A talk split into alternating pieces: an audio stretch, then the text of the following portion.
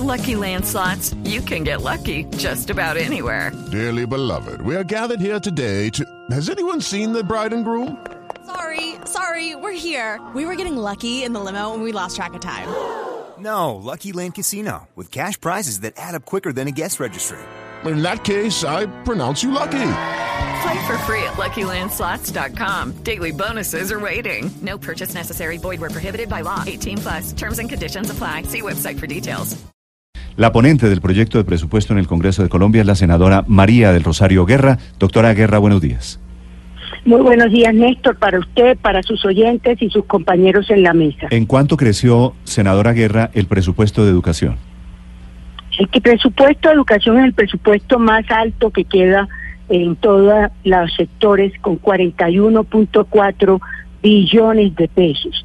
Fundamentalmente eh, era un presupuesto que estaba en el año 2018 de cerca de 30, eh, aproximadamente 37 billones de pesos y pasa a 41.4 billones de pesos. O sea, tuvo un incremento significativo de cerca de 4 billones de pesos sumado funcionamiento de inversión.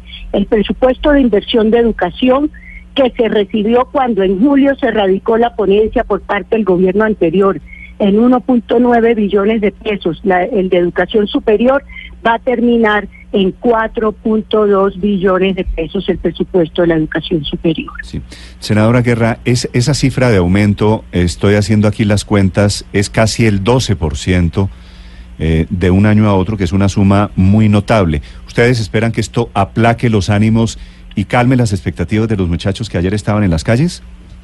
De todos modos, no es suficiente, eh, Néstor, perdón, para los retos, los retos que tiene el sector de educación superior, porque se está hablando que el sector de educación superior requiere inversiones para infraestructura cercana a los 18 billones de pesos, más eh, la operación misma de las universidades, porque como el presupuesto de las universidades crece con la inflación, mientras que otros costos que ellos tienen como los de profesores, etcétera, que tienen un crecimiento acelerado, pues necesitan más recursos. Pero este año, para 2019, con el presupuesto se hace un gran esfuerzo de aumento y se espera que con recursos de regalías, que se comience a debatir el proyecto de la Bienal de Regalías y que gracias a los buenos precios del petróleo que se están previendo, pues pueda haber un billón de pesos adicionales para infraestructura y otros recursos para la operación de las universidades.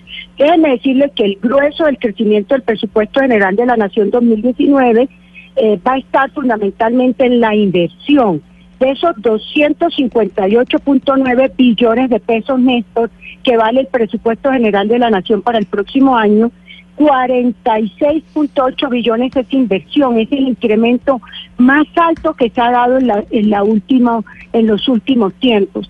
Eso es muy importante porque el sector de educación, de salud, de transporte del sector de Hacienda que tiene fundamentalmente ahí lo que son los sistemas de transporte masivo y otros programas que ven eh, con un incremento significativo. Y por el otro lado, mm. el sistema general de participación que va para recursos de educación, de salud, de acueducto alcantarillado, también crece de manera importante. El SGP tiene un crecimiento significativo, va a tener 4.55 billones adicionales frente a lo que tenía en el año 2018, lo que va a permitir más recursos para la educación básica y media y para el sector salud. Sí, senadora Guerra, de todas maneras dice usted que el presupuesto para la educación superior pública queda en 4.2 billones de pesos, pero eso es solamente el 10% del total del presupuesto del sector educación. ¿No es de todas formas muy poquito? Por supuesto que es, eh, no es suficiente para todos los retos, como lo decía hace un rato, pero hay que entender también que venimos de, de unos momentos difíciles de la economía y que de hecho este presupuesto que se aprobó para el 2019 es un presupuesto que está desfinanciado en 14 billones y que en los próximos días el gobierno tiene que radicar una ley de financiamiento que nos permita financiar este presupuesto. Nosotros en las comisiones económicas y anoche en el Congreso que se dio un debate muy rico y muy y, de muchos argumentos sobre temas de educación, sobre el rol del ICETEX, sobre el tema de la educación pública, pero aquí no podemos olvidar que nosotros tenemos también que cubrir la educación de 0 a 7 años, la básica y la media. Y ese sector, estamos hablando de 9 millones de niños y jóvenes que están en la educación pública eh, básica, media y de y la educación inicial. Entonces, eh, ahí también se hace un esfuerzo fundamental para aumentar el programa de alimentación escolar, para aumentar la, la cobertura y el presupuesto de cero a siempre, para que eh, se mejore la infraestructura educativa. O sea, el país tiene que desatrasarse, pero no se puede hacer en un solo presupuesto y, y tenemos que hacer para los próximos años irle metiendo más tanto a la educación superior como a desatrasarse en infraestructura en la educación básica y media. Senadora, ayer se aprobó el presupuesto para el año entrante, pero queda un asterisco grande, la letra menuda del contrato o del proyecto, que dice que faltan 14 billones de pesos, está desfinanciado el presupuesto. Y ahí viene la otra parte de la historia, y es la reforma tributaria que ya no se llama así, sino ley de financiamiento. ¿Eso cómo se va a enlazar con el presupuesto y de dónde van a salir los 14 billones que faltan? Usted bien lo ha dicho, eh, como está desfinanciado tradicionalmente, para los oyentes, bueno que sepan, tradicionalmente los presupuestos deben llevarse equilibrados.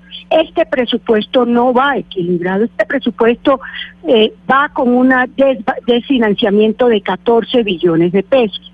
Esos 14 billones de pesos tienen que ser financiados aumentando los ingresos corrientes de la nación, o sea, aumentando el recaudo de los tributos por un lado, o aumentando eh, otros recursos, recursos de capital y eh, buscando otras fuentes de financiamiento. Por eso, eh, de los ingresos corrientes de la nación, este, para el año 2019 se aspiran a recaudar 144.7 billones y de recursos de capital 71.9 billones y de otros cerca de 15 billones, en total 244.9 billones se aspiran a tener de ingresos, pero nos faltan esos 14 billones. Por eso ya el gobierno nacional debe presentarnos las alternativas de financiamiento de esos 14 billones.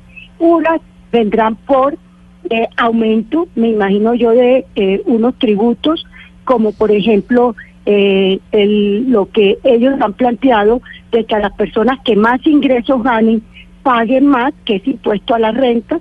Por el otro lado, mirar eh, nosotros que estamos apostándole que haya una reducción del IVA y que sea importante esa reducción del IVA porque el IVA pasó de 16 al 19% en la reforma tributaria del gobierno anterior del año 2016 y creemos que eso golpeó muchísimo, muchísimo a las poblaciones de más bajos ingresos y por eso esperamos que aquí el gobierno nos haga un planteamiento en ese sentido de cómo se puede bajar el IVA y cómo se puede eh, trabajar para que las personas de más bajos ingresos puedan eh, compensárseles esos efectos negativos que tiene el IVA.